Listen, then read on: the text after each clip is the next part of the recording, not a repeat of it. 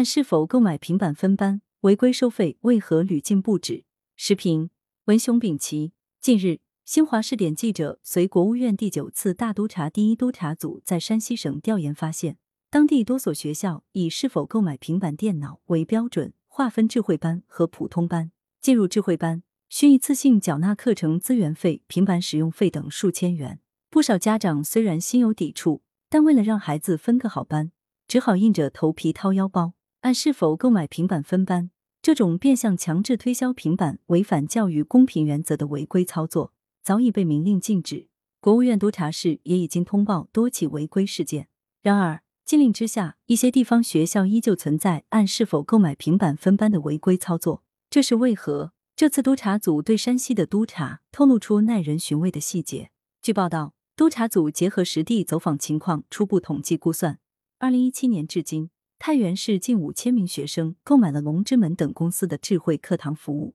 这几家公司以此收费约两千四百万元。自推行智慧班以来，太原市教育局已多次收到家长信访件及意见反馈。据悉，今年八月，山西省教育厅就曾将一条国务院互联网加督查平台反映的太原市第六十六中学智慧班收费八千八百元的问题转办。该校自查后认为，没有乱收费现象发生。但是在与家长的沟通方面存在不细致、对政策的解读不到位、不全面的现象，使家长产生了不必要的误会。太原市教育局于八月十四日将此结论报告了省教育厅。以上可见，当地教育部门是怎么处理针对智慧班问题的举报的？不是成立调查组进行调查，根据调查结果纠正学校的违规做法进行问责，而是要求被举报存在问题的学校进行自查。学校难免会以是不必要的误会为由交差。按照这种处理方式，学校家长向当地教育部门反映的问题，恐怕就难以得到回应处理。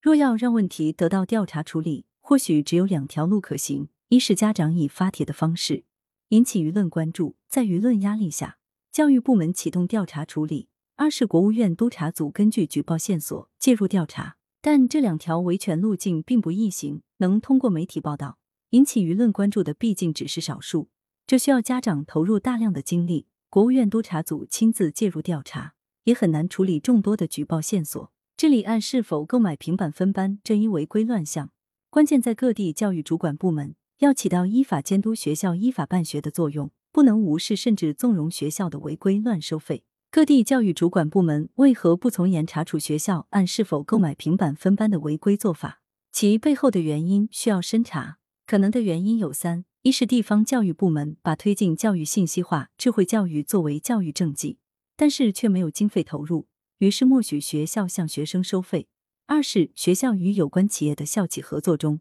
有教育部门人员参与，不透明的校企合作中暗含利益输送；三是调查处理学校的违规收费行为，也会影响到地方教育形象，地方教育部门难免会对违规收费加以包庇掩饰，大事化小，小事化了。基于这些原因，治理按是否购买平板分班的违规乱收费问题，就需要明确推进智慧教育，不能把成本转嫁给学生。地方政府要保障教育信息化的投入，学校开展智慧教育研究与实践，相应的经费应该纳入财政预算，而不是向学生收取。二零一九年，教育部等八部门出台关于引导规范教育移动互联网应用有序健康发展的意见，强调。作为教学管理工具，要求统一使用的教育移动应用，不得向学生及家长收取任何费用。对于纳入财政预算的经费使用，需要公开招标，做到全过程透明，调查处理学校的违规办学。鉴于主管教育部门会是利益相关方，